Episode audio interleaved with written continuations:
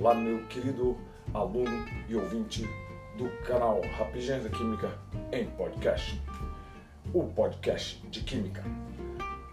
Há um novo conceito de estudar. Galerinha, aqui quem está falando é o professor Armando e vamos para mais um episódio do canal. Eu sou formado em Química há mais de 10 anos e nesse canal aqui tentando demonstrar alguns conceitos de química e pode ser muito legal a química. Né? Vamos dar alguns recados importantes. Vocês podem me encontrar no arroba Rapidinha da Química aqui no podcast, no seu tocador de podcast. Também pode me encontrar no TikTok e mais uma vez no Instagram, que é o mesmo, ou seja, arroba rapidinhas da química, ok? E eu costumo colocar algum material, alguns materiais no Instagram, eu até coloquei essa semana a distribuição eletrônica, o diagrama de Linus Paulo. Então, se você quiser dar uma olhadinha, vai lá e me siga. O que vamos falar hoje? Hoje vamos começar a falar de algumas coisas, o que é uma eletrosfera, por exemplo. Olha, um átomo eletricamente neutro, ou seja, em estado fundamental, é quando o número de prótons é igual ao número de elétrons. Isso é conceitual. Eu sei que você já sabe o que é o íon. Íon é um cátion que perdeu elétrons. Ânion é um átomo que ganhou elétrons. E aí o cátion vai ficar é, com uma carga mais e o ânion com uma carguinha menos. Isso eu sei que você sabe, né? O íon ficou assim, né? o átomo que perde ou ganha elétrons, né? Então ele é denominado como íon. Isso você sabe. Agora, o que são camadas ou níveis numa distribuição eletrônica? Camadas ou níveis são aquelas que nós conhecemos K, L, M, N, O, P, Q que a gente geralmente aprende no nono ano. E aí alguns professores fazem, né, como eu também, o aluno gravar algumas coisas. Que coisas eles têm que gravar ali? Olha, o número de elétrons na camada, né? o número de elétrons que a gente fala assim, né? chega ali e fala assim, ó, na camada K tem 2, na camada L tem 8, tem 8 que elétrons, né? o máximo número de elétrons. Então, na camada M tem 18, na camada N 32, na camada O também 32, na camada P 18 e na camada Q 2. Isso a gente faz o aluno é, gravar, né? E muitos não conseguem entender. Poxa, camada, número de elétrons, 2, 8, né? 18, 32, 32, 18 e 2. Poxa, não entende direito. Mas essas são as camadas. Aquela camada na distribuição eletrônica, né?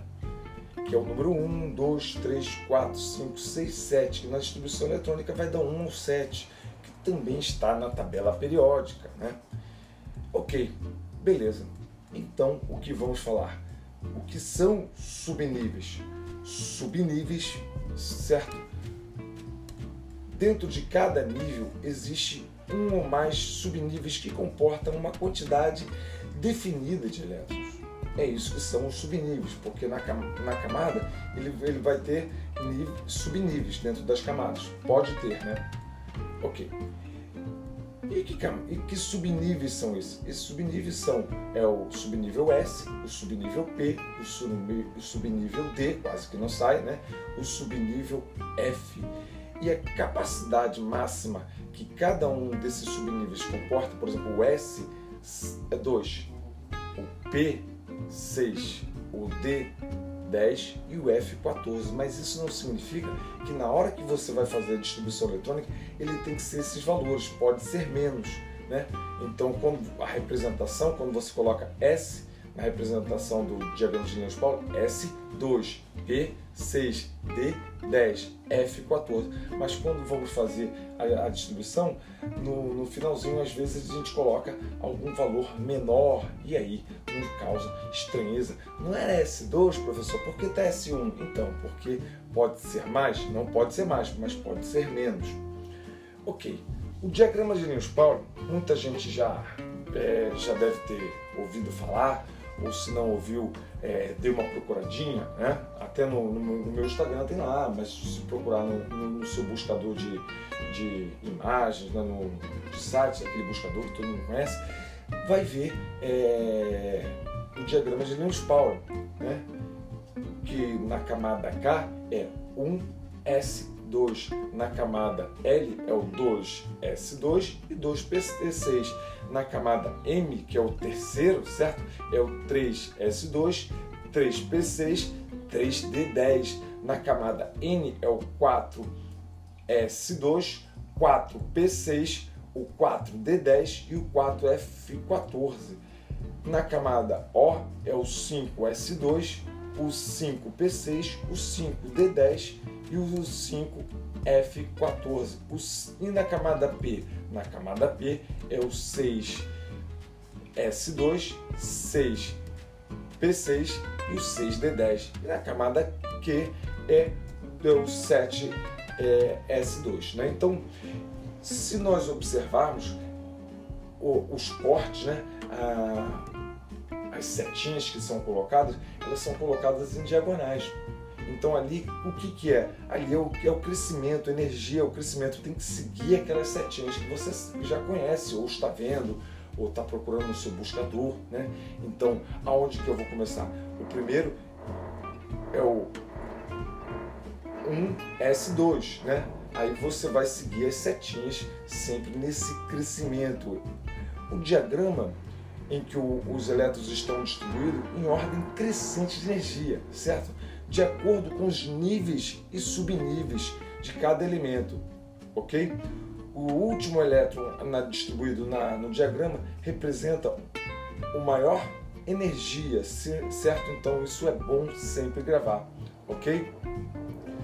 Então tem que seguir os níveis e nessa brincadeira, a gente sempre faz distribuição de alguns elementos. Por exemplo, o sódio, você vai fazer distribuição eletrônica do, de 11, né? 11, o número atômico 11. Então, como é que fica? O sódio é 1S2, 2S2, 2P6, 3S1. Se nós somarmos o númerozinho em cima, vai dar 11. Ah, professor, não era para ser 3S2?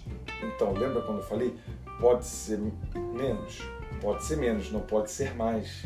Então, onde ele parou, só somar e aí tem que dar 11, certo? Isso para todos os elementos. Você faz isso, distribuição eletrônica, tem que seguir os, as setinhas que nós conhecemos no diagrama de Linus Pauling. Eu costumo falar que no começo tem que seguir ali, fazer e, e tudo como mais que manda.